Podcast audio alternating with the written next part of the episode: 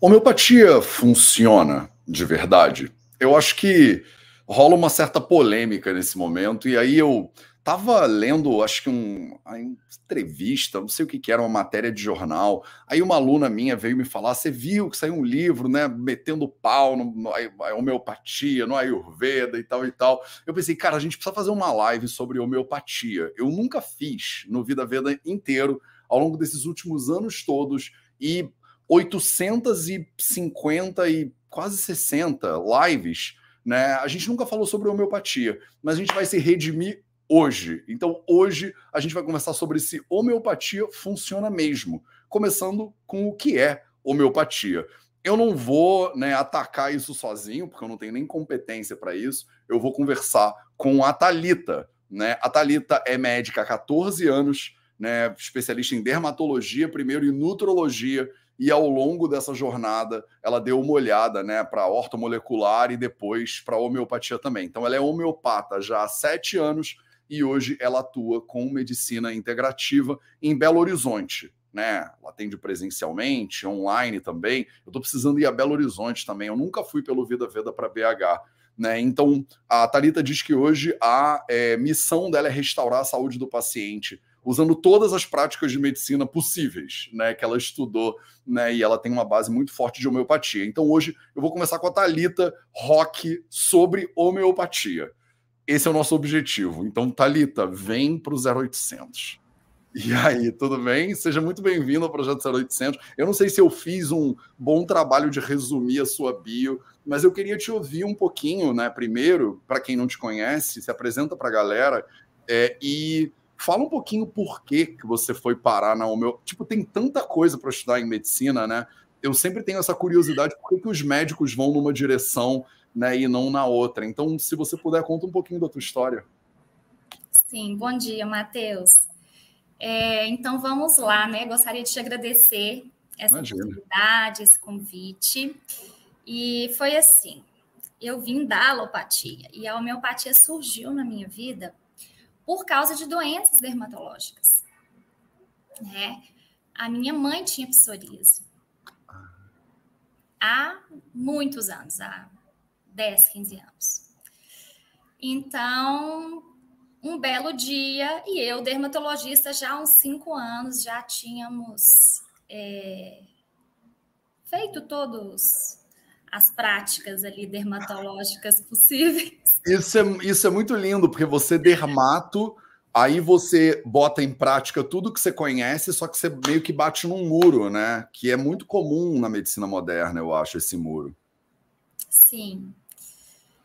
E aí ela falou, filha, vou na homeopatia. Eu falei, vamos. E foi o meu primeiro contato e foi maravilhoso, né? é, a pele é o órgão mais externo no olhar da homeopatia. É um órgão de drenagem. Então, ela teve, sim, aquela já melhora imediata, né? Com uns dois meses. Depois teve, sim, uma leve agravação.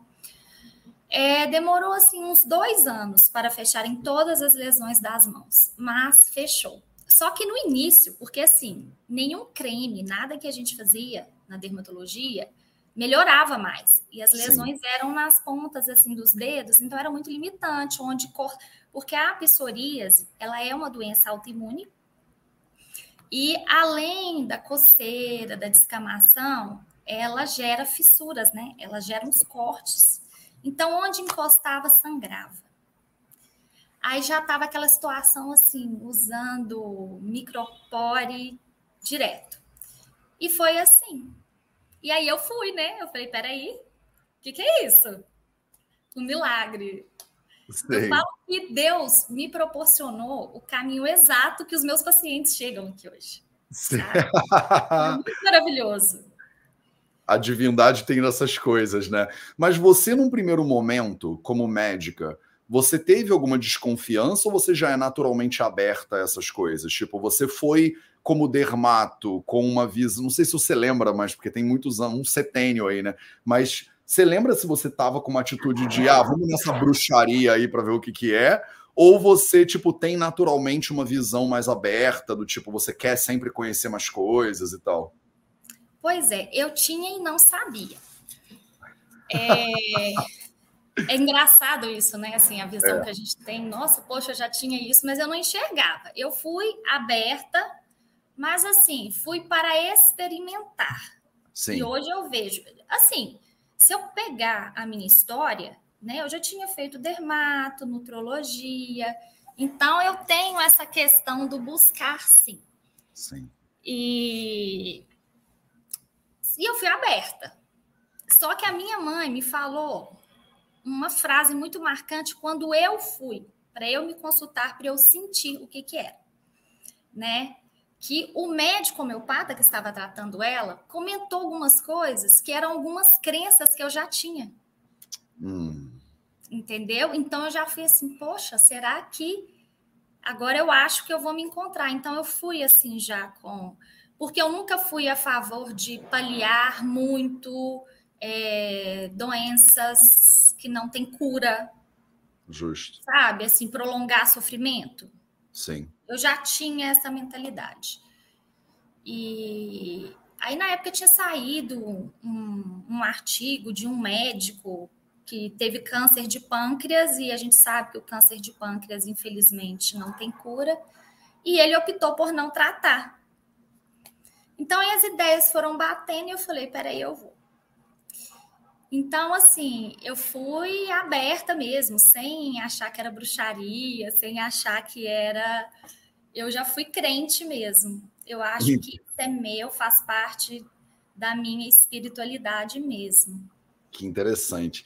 É interessante, né? Bom, duas coisas que eu acho que me vêm à mente aqui, né, ouvindo você. É um pouco é, essa sensação que eu tenho, né? Eu, eu atendo muitos médicos e nutris e tal. É, e tem uma galera que tem uma abertura, que entende que o sistema científico ele é um sistema infinito, né? Ele não acabou. Então, que a pessoa não tem como ela saber tudo que tem para se saber e que o conhecimento dela pode bater numa, num muro de limitação. E ok, né? Tipo, ciência é estamos tentando conhecer cada vez mais, né? E aí a pessoa tem essa humildade ou essa curiosidade de saber, né? Tipo, olha, eu sou neurologista, já atendi vários, eu sou neuro, mas já fiz tudo que a neuro tinha para fazer e não resolve esse problema neurônio motor, sei lá. Então, estou procurando aqui você que é o doido que morou na Índia e vamos ver se isso ajuda. E a pessoa tem essa abertura, essa capacidade de entender, olha, o sistema que eu estudo, ele tem limitações e eu tô, né, tô, vou tentar ultrapassar essas limitações com outros sistemas. Então, isso foi um ponto que você narrou que eu acho muito interessante, porque é uma visão mais para o científico do que a visão dogmática do tipo, eu não acredito em nada que é diferente né, do que já está determinado, né, ou do que já foi pesquisado. Ah, mas não tem um estudo do randomizado do cego controlado. Sim, não tem ainda, mas quem sabe daqui a 10 anos, ou 20, ou 50, ou 100, né? A medicina, ela está, de certa forma, na sua infância. Ela tem... O sistema moderno, ele é muito determinado por algumas descobertas que aconteceram na metade do século XIX, né? Semmelweis, Pasteur e o Norton, que meio que mudaram a maneira como a gente fazia medicina há 170 anos atrás. Então, é muito jovem, assim. Então, você pensar que tem outros sistemas, como, por exemplo, a gente né, vem incorporar um pouco dessa visão. Olha, é, tem 5 mil anos de evidência científica no Ayurveda, então dá para a gente expandir um pouco e entender a limitação do sistema. Mas aí você traz outro elemento que eu também acho muito interessante, que você falou de fé, de crença, de Deus, que eu acho que é, também são uma, uma observação que é muito própria do Ayurveda. Né? A gente não separa religiosidade, fé do processo de tratamento, né? do processo terapêutico. E eu acho que a medicina moderna, muitas vezes, muitos pesquisadores, principalmente os mais, né, é esquisito falar isso, mas os mais dogmáticos e os mais xiitas, né, eles é, não contemplam né, o fenômeno religioso, ou a fé, ou a crença, como parte do processo de terapia, de tratamento. E a gente no Ayurveda não consegue divorciar essas coisas. É, é tão do ser humano né, acreditar né? E, e a fé e a, a, fé modula a maneira como a sua mente funciona e a sua mente e a sua fé e a espiritualidade elas mudam a maneira como o corpo se comporta. Então, é, entender essa forma integrada, né? Eu acho que me veio um pouco na tua fala, assim, né? Do tipo, olha, eu acho que Deus colocou isso no meu caminho, né? Eu acho que é, é da minha crença que não sei o que, não sei o que lá. Aí eu falo, tem um elemento mais complexo, parece que abraça o ser humano dentro dessa integralidade de manifestações cuja espiritualidade faz, né, do, do, da qual a espiritualidade faz parte. Então, é, primeiro, achei interessante isso, mas eu acho que a gente já está conversando um pouquinho, e aí eu preciso te fazer uma pergunta né, que é fundamental, que é o que, que é esse negócio de homeopatia? Porque você falou alopatia, e aí você falou homeopatia, e tem essa coisa da patia ali, né? Que é igual dos dois. E eu imagino que muita gente ouvindo não faz a menor ideia do que, que é alopatia, homeopatia e qual é a diferença dessas patias aí. Você pode falar um Isopatia, pouco? vacinas, né? Também. É, olha só, patia significa adoecimento, né? Alopatia, que é a medicina tradicional, significa o A é tratar com o contrário, né? É o anti. Então, por exemplo, é, um paciente que chega com uma depressão, o psiquiatra ele vai passar um antidepressivo, Sim. tratando ali somente aquele sintoma. A homeopatia, a gente usa o semelhante. Homeo significa semelhante. Hum. Então, eu dou um medicamento para o meu paciente semelhante ao adoecimento, à dor dele. Então, se o meu paciente ele vem produzindo uma depressão, eu vou dar para ele um medicamento que vai produzir depressão. Talita, para. Isso não vai funcionar, Talita. Você vai deixar a pessoa mais doente, Talita, né? Explica um pouquinho sobre esse princípio e, na real, se você puder, é... da onde isso veio? Né, a ideia de que você, que a pessoa está com um problema, eu vou botar mais do problema em cima da pessoa e aí acontece uma coisa que não é horrível, né? Tipo, que a pessoa adoecer mais. Eu acho que esses seriam impulsos naturais, né? Das pessoas que estão ouvindo isso pela primeira vez, talvez. Sim, é. Hipócrates já falava isso lá milhões antes de Cristo, né? Que existiam algumas maneiras de se tratar Sim. através do semelhante e através do contrário. O que, que acontece? É, o contrário ele vai tratar só o sintoma e quando dois corpos, se a gente né, parar e pensar, quando duas forças contrárias fazem força uma contra a outra, uma tende a fazer uma força maior que a outra.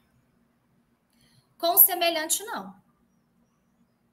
Se eu faço uma força semelhante à sua, a energia, né, assim, a força ela vai se anular. Então, Hipócrates já falava isso, e aí a homeopatia ela veio de um, uma, foi um alemão, né, o Samuel Hahnemann, lá em, no século XVIII, que ele era estudante de medicina e devido, e, né, no passado, é, a medicina convencional, ela, o tratamento era muito agressivo. Eles provocavam muito vômito, muita diarreia, e aí a pessoa, a pessoa não sobrevivia. Então ele desencantou e começou a estudar por conta própria. E ele pegou um, a quina numa experimentação e observou que ela tinha os mesmos sintomas da malária. E fez esse teste. E ele estudava várias matérias médicas, né? Ele era poliglota, enfim. E viu e observou isso. E começou a tratar a malária com a quina e as pessoas começaram a curar. Então, ele né, difundiu, fundou aí a medicina, desculpa, a homeopatia, com esses princípios. Né? Um medicamento único, que cobre todos os sintomas do, do paciente, então tem que ter, de acordo com essa lei do semelhante, com o igual, igual não, igual seria a isopatina vacina, mas com o homeo, o semelhante, e ultra diluído para não provocar o adoecimento intenso no paciente, né? Hum, então tem esse elemento de ser bem diluído.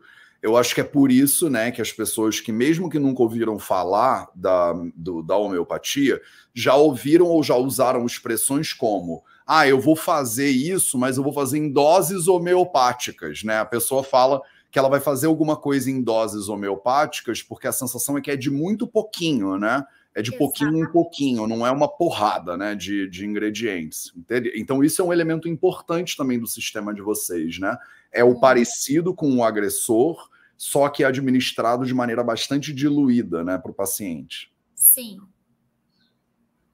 Maravilhoso. Como é que começa esse negócio? Tipo, você, é, na sua mãe, por exemplo, porque eu acho que algumas coisas que eu quero abordar contigo, e eu vou fazer o advogado do diabo 100% nessa live, né? Porque não só porque eu venho do Ayurveda e não entendo nada de homeopatia, é, apesar de que fui tratado com sucesso com homeopatia quando eu era adolescente.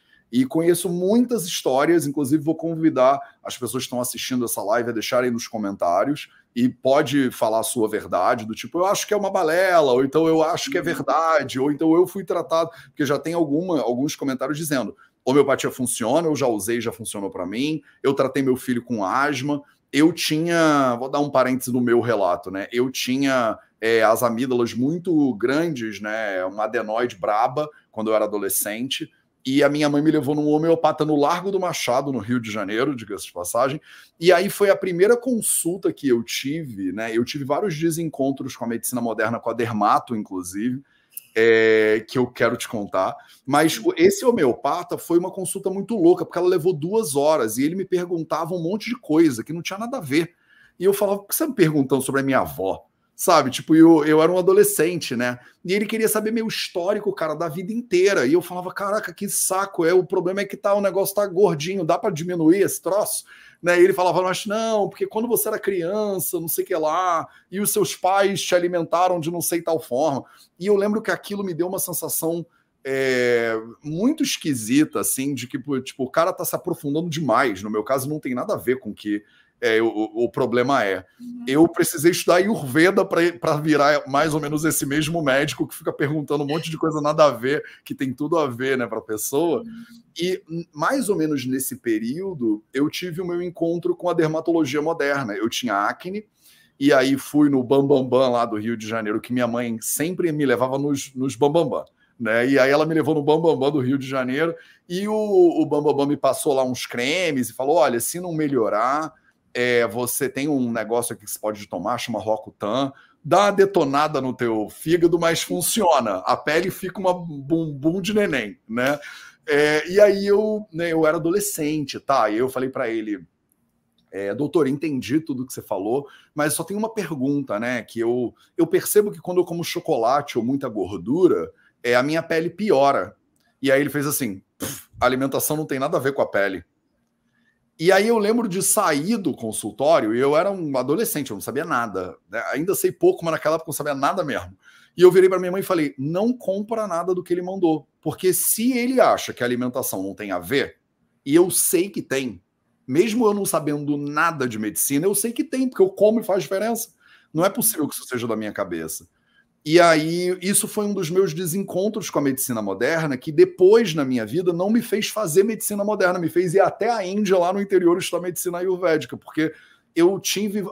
Eu, eu precisei, Thalita, estudar medicina ayurvédica para me apaixonar pela medicina moderna, na verdade. O meu caminho foi de volta, sabe? Eu fui até lá para falar: ah, agora eu estou estudando medicina moderna, nutrição moderna, do jeito que eu acho que faz sentido, porque essa coisa da pele não ter a ver foi muito bizarra. Em contrapartida, o outro cara que me fez duas horas de consulta me passou umas bolinhas de açúcar e aí a minha adenoide sumiu. E aí eu é, não, nunca mais pensei nisso, deixei isso para lá. Foi meu único e último encontro com a homeopatia e parece que foi bem sucedido. Só que o que aconteceu? A minha irmãzinha também tinha, ela era mais jovem, ela tomou e não melhorou, então ela operou. Então, na minha cabeça, eu acho que eu fiquei com esse resultado dúbio, que é a experiência que eu tenho até hoje com homeopatia. Não no meu corpo, mas eu vejo de pacientes que eu vou perguntando que falam, eu tratei com homeopatia, como foi? Não foi, então não funcionou. As pessoas usam funcionou, não funcionou. E é por isso que eu chamei essa live de homeopatia funciona. né? Porque eu acho que as pessoas falam muito, não funcionou, funcionou, eu fiz e não funcionou. E aí eu queria trazer isso um pouco para a roda, porque é, vocês sofrem muitas críticas, né? Acho que saiu um livro recentemente, que eu esqueço sempre o nome da moça, é, que são duas pessoas, sei lá, e aí vieram me falar sobre esse livro, você viu, não sei o quê. E eu falei, preciso fazer uma live sobre homeopatia para poder falar sobre esse assunto que é tão fundamental e que a gente nunca falou, mas também para abordar um pouco esse, essas críticas, esses problemas, porque eu acho que isso é tão comum na medicina, né? Eu comentei aqui do Semmelweis, né? O Semmelweis, na metade do século XIX, escreveu um livro que chama De Prophylaxis der Kinderbettfieber, né? A profilaxia da febre puerperal. Ele deu origem na medicina moderna à ideia de profilaxia de que se um médico entre um parto e o outro, obstetra, né, se ele lavar as mãos, as pacientes morrem menos de febre puerperal. Ele falou: o médico tem o dever de se higienizar entre pacientes. E ele foi execrado na comunidade médica na metade do século XIX. As pessoas falavam: o médico transfere doença, que absurdo, não sei o que lá. E a ideia de profilaxia foi rejeitada tipo 50 anos. O último estudo que saiu da New England Journal of Medicine, eles falaram que nos Estados Unidos você tem uma chance de 50% do médico ou da enfermeira não ter lavado a mão quando ele vai te ver num hospital no século 21. Então é muito louco como parece que a ideia de profilaxia ainda não pegou, né? 170 anos depois. Então, é, eu acho que é muito comum na medicina moderna e é natural da, da ciência que é tudo recebido com resistência, né? Tipo assim, prova primeiro, para depois a gente fazer. E aí tem gente que fala que funciona, tem gente que fala que não funciona, e tem gente que fala que é, é, crença, tem gente que fala que é placebo. Eu queria te ouvir, tá? Como é que você navega isso como médica, né, que teve toda essa sua experiência nessa base bem fundamentada? Como é que você navega essas críticas? Tipo, ou como é que você explica para as pessoas melhor? Nossa, é... Aprofundei o nível da live do nada, foi isso? É, é porque me veio tanta coisa, você foi falando. Eu... É, então vamos lá, vamos começar aqui pelo final, né? Vambora. Olha, quando uh, o paciente ele vem questionando, quando não é paciente, eu eu não falo nada, porque a pessoa. É porque eu acredito numa evolução pessoal, assim, espiritual. Eu sou muito espiritualizada. Então, assim, se a pessoa não acredita, é porque ela não merece aquilo ali. Porque, como se diz, a homeopatia não é para quem quer, é para quem merece. Cada um tem seu tempo. Entendi. Né? Hoje, a homeopatia, hoje não, desde 1980, a homeopatia é uma especialidade médica. Muita gente não sabe disso, mas é igual dermatologia, igual nutrologia.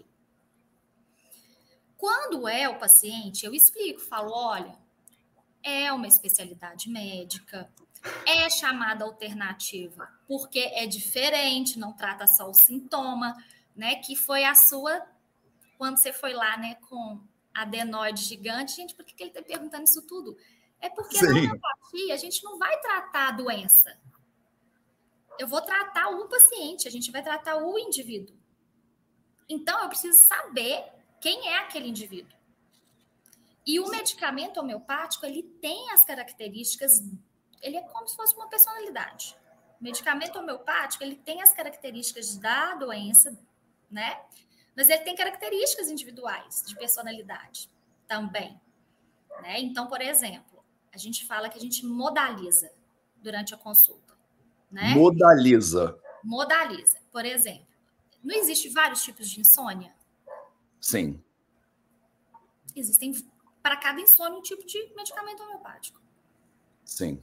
Né? Só que existe também aquele paciente que é calorento, friorento, o paciente que tem o intestino preso, o paciente que tem o intestino mais solto, que tem que alterna, é, que é calorento e não transpira, ou o friorento que transpira, o que transpira em dobra, o que transpira só mão e pé, Sim. o que sonha, o que tem só sonho bom, o que não sonha, o que sonha que não lembra, o que tem pesadelo, é, e aí a gente colhe isso tudo, porque no medicamento homeopático está escrito isso tudo. Então, por isso que a gente pergunta isso tudo. Esse alemão doido aí, ele deu uma, uma mapeada no ser humano e no, nas plantas em termos assim de personalidade, então você fala. E aí não é só uma questão bioquímica, não é porque ali tem uma molécula XPTO, né, como a gente vê na, no antibiótico, por exemplo. Então tem um elemento complexo aí que você está falando de personalidade, pelo que eu estou entendendo. Sim, existem várias linhas da homeopatia, né? Ah. Tem a linha pluralista, onde eles usam muitos medicamentos e vai muito só nos sintomas. Eles pegam muito só o sintoma, usam potências mais baixas. Inclusive as potências mais baixas, só para complicar um pouquinho. Vamos embora, adoro. Mais baixas tem mais matéria, tem mais medicamentos. As mais altas, que são as que eu amo, porque atua no emocional, vai no campo da ilusão, da sensação, tem menos matéria. Então tem mais energia, porque são mais diluídas. E aí, essa, a linha que eu utilizo, que é a unicista, eu levo muito em consideração a personalidade, as características individuais. Né? O paciente ele vai falando, eu vou enxergando o remédio assim, ó. Eu falei, é. Aí no final da consulta, tanto é que o paciente acha a gente até meio adivinha, assim. Por quê? Porque aí eu já sei o remédio, aí eu já começo a perguntar: ah, você tem medo de altura? Tenho. Ah, então você tem medo de cachorro? Tenho. Entendeu? Por quê? Porque ali eu já tô, já visualizei né, o medicamento e. Você está identificando padrões de certa forma, né? Eu acho que e a nossa mente, né, a mente humana, ela é maravilhosa em identificação de padrão. Então, se você estuda, né, padronagem comportamental, biológica humana, né? Eu tinha um professor muito importante na faculdade e o assim, muito do que você fala de homeopatia parece que veio do Ayurveda de certa forma, porque é, tem muita coisa parecida assim de complexidade, sabe? E eu acho isso muito interessante porque quando eu estudo é, Hipócrates. Eu falo, cara, o Hipócrates leu nossos livros, não é possível. É parecido demais para ser coincidência, sabe? Mas ao mesmo tempo é uma, é uma versão específica, é um recorte, digamos assim, né, do que a gente fala. Essa coisa do igual com o igual, o diferente com o diferente. A gente fala disso há 5 mil anos, né? Então tem elementos Hahnemann, muito parecidos. Hahnemann escreveu né, uma Bíblia sagrada chamada uh -huh. E num dos parágrafos tem lá que se a pessoa não se alimentar bem, a homeopatia não vai, não pode não funcionar. Justo. Entendeu?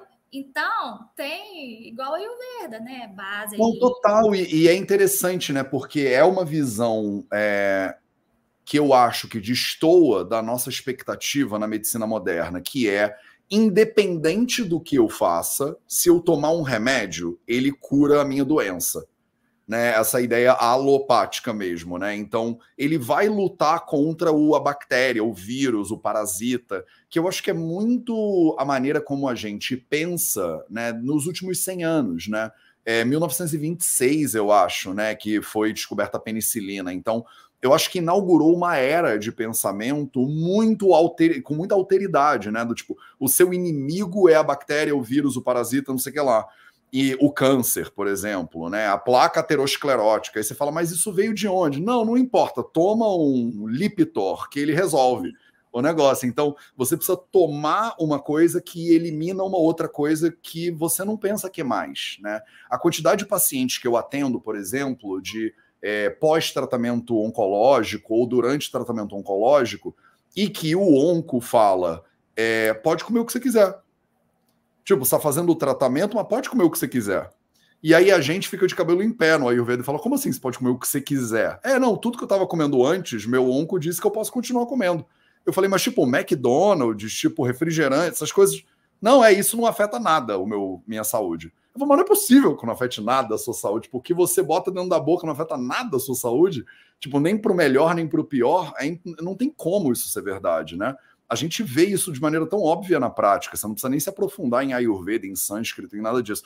Então, eu acho interessante que tem muitos elementos parecidos, né, quando a gente olha a homeopatia e olha o Ayurveda. Ao mesmo tempo, eu não sou um estudioso profundo de homeopatia para saber quais são as dessemelhanças, quer dizer, que horas que a gente vai discordar ou que horas que a gente vai se bater. Mas eu já achei muito interessante, queria que você explicasse um pouquinho melhor, porque você falou que tem o, o, unicista, que você se identifica mais, e o pluralista. Tem outras linhas de homeopatia, Thalita? Ou é tipo, tem essa divisão e a pessoa meio que é um ou é outro? Ou ela faz os dois em momentos diferentes? Como é que é esse rolê? É, geralmente, o unicista ele não faz a linha pluralista. Tá. Você sabe por quê? Nós conseguimos identificar um medicamento único que vai cobrir todos os sintomas do paciente. E a gente quer ir num campo profundo, porque o adoecimento, ele é profundo.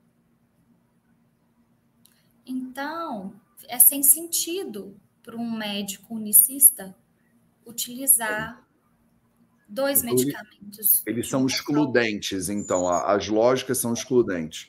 Mas aí os unicistas. Eu faço uma transição. Às vezes o meu, o meu paciente está usando um medicamento e aí ele começou a manifestar, né? Viver uma outra sensação por algum.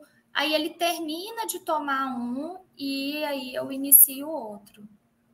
Entendi. E mas a galera que é unicista acredita que na, nessa Bíblia zona que você falou aí, a indicação é unicista? Ou o alemão lá ele deu as opções do tipo assim, ah, vocês podem ser unicistas, pluralistas, faz, escolhe um aí para você. Não, um, um, dos quatro, né? Que existem quatro, é, quatro leis que Hahnemann falou. E uma delas é o medicamento único. Ah, então o argumento é o Hahnemann era unicista. Isso vai dar problema para você, com certeza. Vai vir um pluralista aqui querer comprar uma briga, não é possível. Não, não, mas a gente se respeita, a gente entende. Assim, eu falo que, nossa, a homeopatia foi uma benção mesmo, porque é uma classe média que a gente não. Sabe quando assim você entende o outro? Ele tem o porquê querer aquilo. Entendeu? Geralmente, por exemplo, é, doenças terminais, um câncer, realmente talvez ali vale a pena, Sim. entendeu? Usar um, um, a linha pluralista, né? Eu não sei, eu não, eu não sou da linha pluralista, eu não Justo. me sinto apta para falar, né? Mas a gente se entende, a gente entende assim o outro, entendeu? Maravilhoso. Que lindo, não, que lindo. E, e como é que você. Eu acho que eu peguei mais ou menos né, a tua lógica, e eu acho que eu concordo em grande parte com o que você está falando. Né? Às vezes o paciente ele não quer mesmo, ele não está pronto, ou ele quer um caminho rápido, né? A, a nossa cultura hoje é uma cultura do para ontem, né? Tipo, eu quero perder peso e ficar sarado em uma semana, né? E botar o antes e depois no Instagram, essas coisas. Sim. Aí você vira para pessoa e fala: ah, mas dieta não funciona. A gente já sabe cientificamente que não vai dar muito certo pessoa fala, ah, então você não é o que eu estava querendo. Aí vai procurar, né? A pessoa procura meio que a resposta que ela meio que já tem na cabeça dela. E aí encontra uma pessoa vendendo dieta rápido e fácil, e a pessoa que vende dieta rápido e fácil tem milhões de seguidores no Instagram. Aí a pessoa vai por aquele caminho até ela meio que se lascar né, um pouco com a realidade. Então, é, mas não necessariamente, me corrige, tá? Mas a sensação que eu tenho é que não necessariamente a homeopatia é um processo lento, né? Não. Por não exemplo, é que... ah. é, eu tive um caso de uma criança, né, é, de quatro, cinco aninhos. Eu atendi o retorno, fiz o retorno dela ontem. Ela veio com um ronco noturno, assim, um ronco absurdo com hipertrofia, de, por causa de hipertrofia de adenoide. É, deixa eu lembrar o que mais que ela tinha ela tinha uma, inquiet, uma inquietude, né? Muita energia durante o dia e tinha muita sede, excesso de sede, tomava muita água à noite. E aí essa criança já voltou quatro semanas, tomou uma dose. A mãe falou que com uma semana. Ah, e outra coisa, sono. Ela era tão agitada que para dormir, sabe, parar a criança para dormir à noite era um um parto. Ela voltou com quatro semanas. A mãe falou: olha, não foi demorado. Interessante, né? Porque a homeopatia ela tem essa fama de ser demorada. Realmente, Matheus, olha só, igual no caso da minha mãe, uma psoríase de 15 anos, né? Não vai melhorar realmente. Porque assim, a gente entende que quando o processo de adoecimento é, está longo, foi longo, de muitos anos, tá, está muito profundo. Sim. Então, realmente, nesses casos, a gente vai demandar um pouco mais de tempo. Mas e, é, é e é razoável, né? Eu acho, tipo, eu acho loucura a gente pensar. 15 anos você quer passar um creme e o negócio sumir. E não mudar nenhum hábito, não mexer nada na sua vida, todas as causas do problema continuam ali, você passa um creme e o creme resolve magicamente. É uma visão infantil, né, de como o corpo funciona, de que as coisas vão você bota um pó de pirilim pim pim e ele resolve o problema. Então, eu entendo totalmente, né, a ideia de que você tem um problema crônico, né? Cronos é tempo, né? Precisa de tempo, mas o fato de você conseguir ter uma resolução de um problema de 15 anos em dois, eu já acho que é um milagre, tipo caminhar sobre as águas, assim, de milagre. Porque se fosse sete anos, já seria um milagre. Porque é metade do tempo que a pessoa ficou nutrindo o problema e ele ficou enraizando, né? Porque a doença, ela vai, na visão do Ayurveda, ela vai enraizando, ela pega os seus tecidos, ela gruda no tecido. E aí você tem que fazer uma substituição de tecido, tipo, tirar o tecido que não é bom, botar um tecido melhor ali no meio, como se estivesse fazendo uma obra numa casa. E as pessoas querem, tipo, passar uma demão de tinta na parede e falar, pronto, resolvi o problema estrutural. Você fala, não, você tem que desfazer a parede, refazer tudo de novo, dar um baita de um trabalho. Então, é, acho lindo isso, né? Porque quando o corpo da pessoa, de repente, no caso da criança, e no nosso caso, criança tende a responder muito rápido também, né? Porque é uma fisiologia. E é tem menos intervenção, né? Assim, tá menos tempo internalizado. Sim. É menos tempo internalizado, menos resistência, parece fisiológica, parece que o adulto ele não tem uma rigidez só mental, né? E física. Né? Os adultos, a gente vai criando carapuça. E aí chega uma hora na vida que é tudo difícil né? Aí você pega a criança, a criança bota os pés atrás da cabeça e fica vendo televisão, né? O adulto não consegue nem encostar no joelho, que se dói tudo, né? Dói a coluna. O que é louco é que a gente pega os adultos que não têm mobilidade, por exemplo, nenhuma, e bota eles para educar as crianças que têm muita mobilidade. E aí a criança ela vai enrijecendo, porque ela está sendo educada por um sistema mais rigoroso do que ela é. E aí a gente é, faz isso, né? Tipo, não senta aí, não sobe ali, não bota a mão na parede, não isso, não aquilo, não aquilo outro, a criança vai encarapuçando igual o adulto é. E é interessante, né, quando você trata a criança, como a criança parece que o corpo ele tá receptivo e suave, né? A gente fala que existe uma predominância de capa doxa, né, na fase da criança, que deixa tudo mais mole, mais maleável, mais gorduroso, é mais fácil de lidar via de regra. Tem uma idade no, no, na, é, no Ayurveda a pessoa é criança até mais ou menos os 30 anos de idade, na real.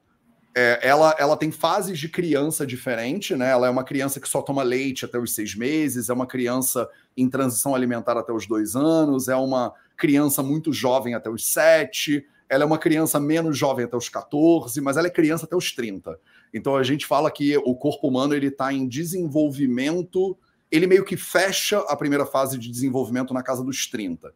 Aí dos 30 até os 60, mais ou menos, ela faz a segunda fase da vida. E aí dos 60, 70 até os 100, 110, ela faz a terceira fase da vida. Porque a expectativa de vida nos nossos livros é de mais ou menos 100 anos. O ser humano, ele deveria poder viver pelo menos uns 100 anos. Né? É, e diga-se de passagem, a promessa deles é você deveria viver 100 anos livre de doenças, se você se cuidasse direitinho. Então não é muito não deveria ser naturalmente né, o caso da gente ficar toda hora doente, morrendo de alguma coisa que a gente criou. Né? Essa é um pouco a visão, acho que, dos textos clássicos do Ayurveda. É, mas aí eu não sei, eu estou tentando entender do tipo também é, qual que seria né, a dúvida. Eu acho que uma que é muito comum, tá? É o negócio das bolinhas de açúcar.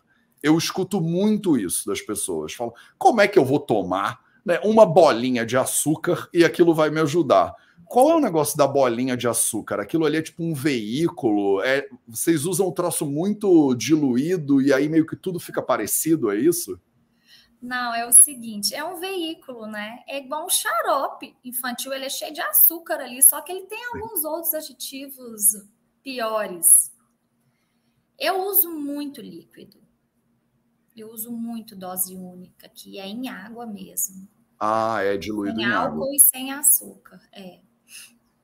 Mas o glóbulo, ele é apenas um veículo. O medicamento é colocado ali igual a indústria farmacêutica coloca o medicamento ali no, xarope de milho ali. Total. Tem os recipientes, né? Tem maltodestrina, tem um monte de coisa também, né?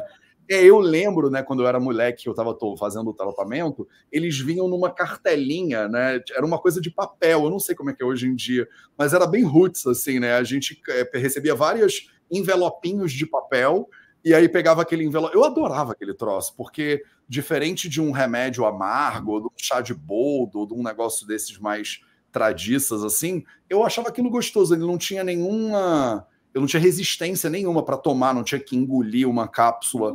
Sabe? A criança é... glóbula é maravilhoso, gente. A criança, assim, né, que acima de dois anos, que já está introduzida na sociedade, já comeu doces, a criança ama. É fácil de administrar. Mas a água também é. Pode misturar no copo, Sim. pode dar na colher, pode dar do jeito que quiser. A dose única é bem tranquila. Legal. E as pessoas estão comentando aqui nos comentários, tipo assim: olha, Matheus, eu me trato com homeopatia há 15 anos, né? Eu faço homeopatia desde que eu nasci, né? Como é que é essa parada do tipo, vocês. É, a pessoa precisa estar em tratamento o tempo inteiro? Tipo, eu preciso estar o tempo todo tomando alguma coisa? Ou eu tô doente, aí eu vou na Thalita, a Thalita fala, vamos tratar assim, assim, assado. Se eu tô me sentindo bem, aí eu não tomo mais nada, ou eu já ouvi muito isso e estou vendo nos comentários aqui. Eu me trato com homeopatia há 20 anos, né? Tipo, como é que funciona, tá? É o seguinte, é porque a homeopatia, ela não trata doença. A gente vai fazer estímulo de saúde. Nós vamos mexer na energia vital. Geralmente, a gente usa, sim, o medicamento no processo que, o, que a pessoa está adoecida. É que, na verdade, Matheus, eu acho que todo mundo está meio adoecido hoje. Tem alguma questão, né? Tá difícil mesmo o negócio. É, por mais que você tente comer saudável, se você mora numa capital, você não consegue ter uma horta sem. Você entendeu? Muito então difícil. a gente acaba colhendo esses frutos ruins, né, do estilo de vida. Então, por isso que as pessoas falam, eu uso homeopatia, né? Eu faço tratamento com homeopatia. Por quê? Eu dou duas opções para o meu paciente. Vamos supor, você me procurou por causa da adenoide. Aí vamos supor que em três meses, seis meses, ela regrediu, você está bem. Você pode sim voltar dali um tempo quando algum outro sinal, né? Que aqui na homeopatia nós chamamos de sinal, e na medicina tradicional eles chamam de doença. Aparecer. Aí a gente vai e utiliza. Mas é, a gente pode sim usar né, um medicamento constitucional, que é o medicamento semelhante a você, como prevenção. Por quê? Porque eu não estou tratando a doença, eu estou, eu estou tratando a saúde, eu estou tratando o organismo como um todo. Então, nós temos as duas opções, porque utilizando a homeopatia de maneira contínua, você vai estar fazendo uma prevenção. Entendi. Porque na homeopatia, Matheus, a gente acredita que a gente adoece quando ocorre uma, um desequilíbrio, Sim. uma perda de energia vital, que é onde ocorre o adoecimento. Então, se você está ali sempre estimulando a sua energia, estimulando a sua saúde com um medicamento homeopático, você mantém um equilíbrio da sua energia vital, da sua saúde. Então, é muito menos provável você cair num estado de adoecimento. Sim. E, mas tem coisas é, acessórias a isso? Ou eu posso, sei lá, eu tomo as minhas bolinhas e aí eu for pra farra a noite inteira, como o que eu quiser, encho a cara, não, sabe? Não. Tipo, vocês me resolvem todos os meus problemas desde que eu tomo tome um negocinho, ou vocês também recomendam algumas rotinas? Eu lembro de é, também, tipo assim, ah, você tá tomando o negócio, não pode consumir não sei o que lá junto, porque senão bagunça o efeito. Tem umas contraindicações, assim, mas o que, que vocês falam em termos de estilo de vida para acompanhar esse tratamento? Tem que que está na Bíblia da homeopatia, né? Que o Samuel Hahnemann ele escreveu no órgão.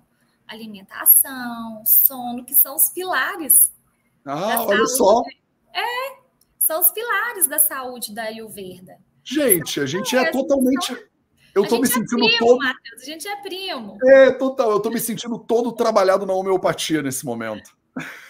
Eu lembro a primeira vez, e olha só, esse médico que me tratou, que foi muito marcante para mim, que me, né, que é, foi aí um, um, caminho divino onde eu descobri e vi que a homeopatia era a minha cara.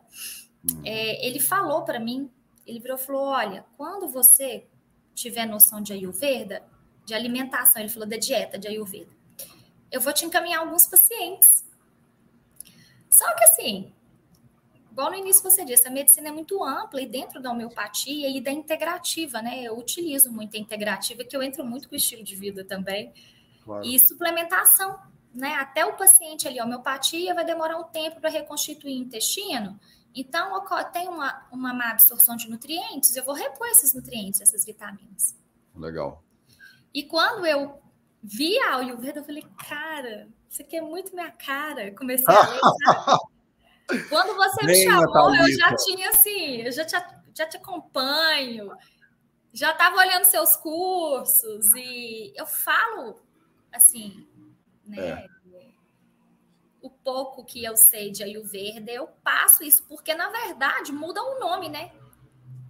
É. Assim, a base, igual da alimentação, os pilares, no Organon também tem. É, tem que dar uma olhada nesse organon. Deve estar tá lá escrito na bibliografia utilizada. Deve ter meia dúzia dos meus livros, não é possível. Porque senão o cara meio que se iluminou no meio da Alemanha, tava frio, ele sentou, meio que se iluminou. Então ele, alguém deu um livro, meia dúzia de livros para ele e falou: pô, pode crer, vou compilar isso aqui e tal. Legal. E outra não, coisa. Não dá para tomar um litro de uísque e achar Pronto. que no dia seguinte você vai ficar maravilhoso, sendo que, por exemplo, o álcool ele é um depressor do sistema nervoso central. Então, assim, a pessoa que tende a ter depressão, se ela bebe muito, homeopatia não faz esse milagre, esse tipo de milagre. É, porque você fala do negócio do igual, aí a pessoa pode pensar, ah, então pode tudo. Ela vai me dar uma cápsula com um pouco de uísque, ou ela vai me dar um glóbulo que tem é, tabaco, cigarro ali dentro, e aí eu vou fumar o meu cigarro, vou tomar um pouco de cigarro, e aí vai ficar tudo bem. E eu acho que essa observação, né, do tipo, olha, é, você precisa se comprometer com algumas mudanças também, né?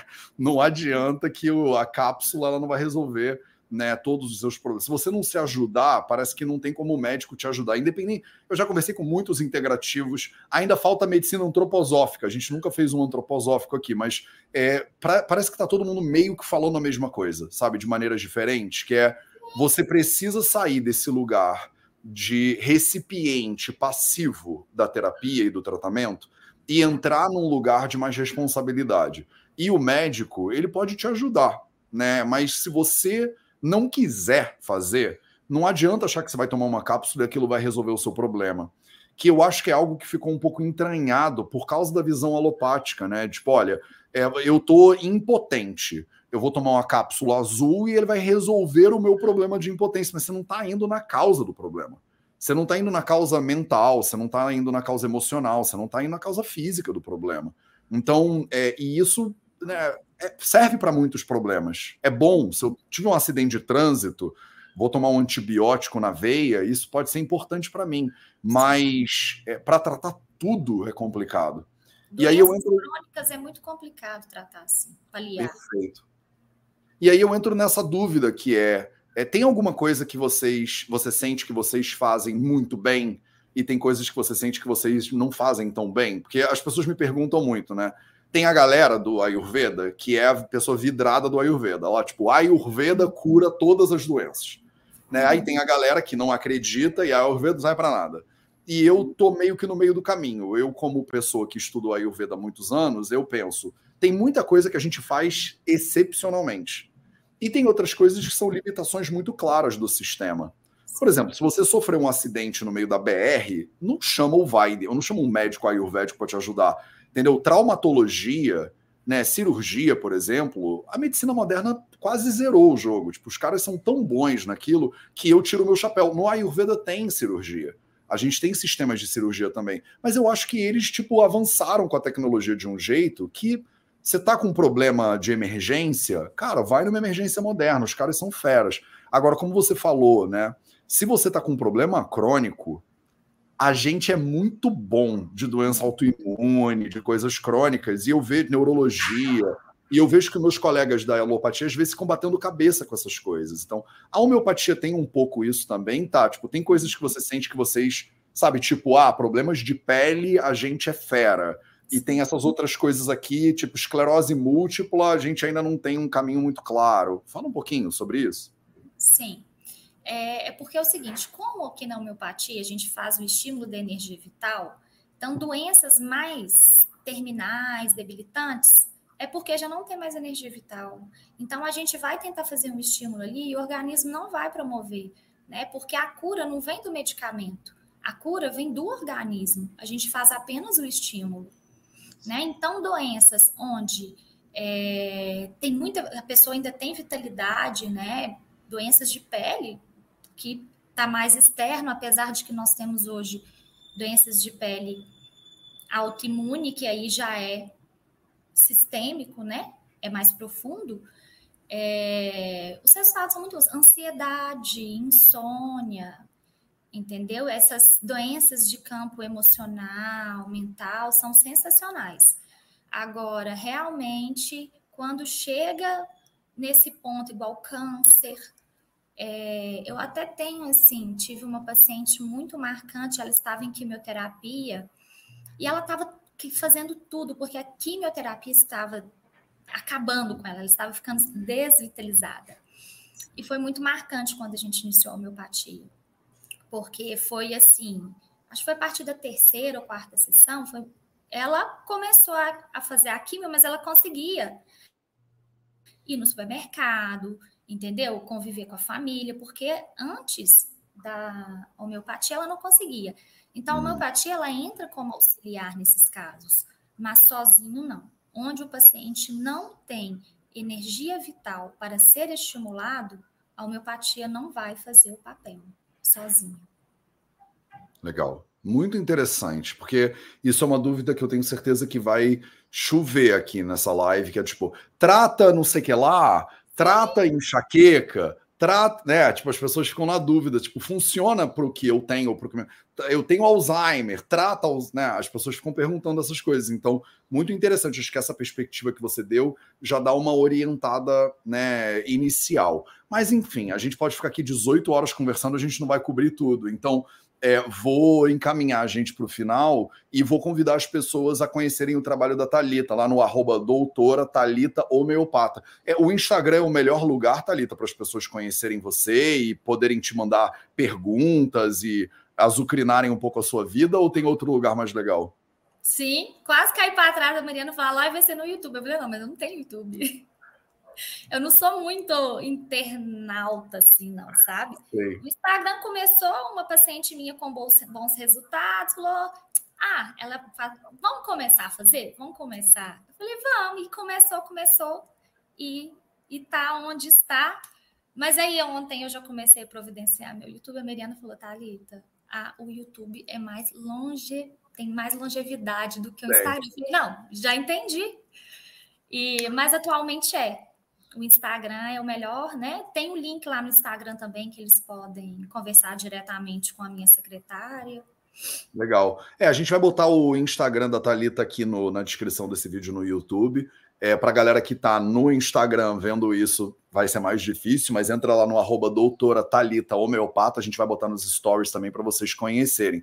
Eu sou muito youtuber, na real, então eu gosto muito mais do YouTube como plataforma do que do Insta, do TikTok, dessas outras coisas. TikTok eu nem tenho. Eu, a gente tem no Vida Veda, mas eu pessoalmente nem tenho instalado, porque eu não curto. Esse tipo de coisa aqui que é mais nerd, mais profunda, o formato mais longo, de papo, aí eu já gosto bastante.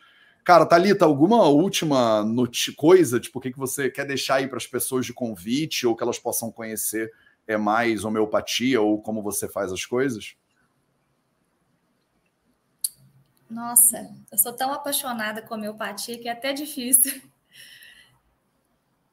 É, eu acho que ali no meu Instagram tá bem. É, tá bem descrito, inclusive, o que que trata e o que que não trata. Maravilhoso. Lá eu falo muito, sabe?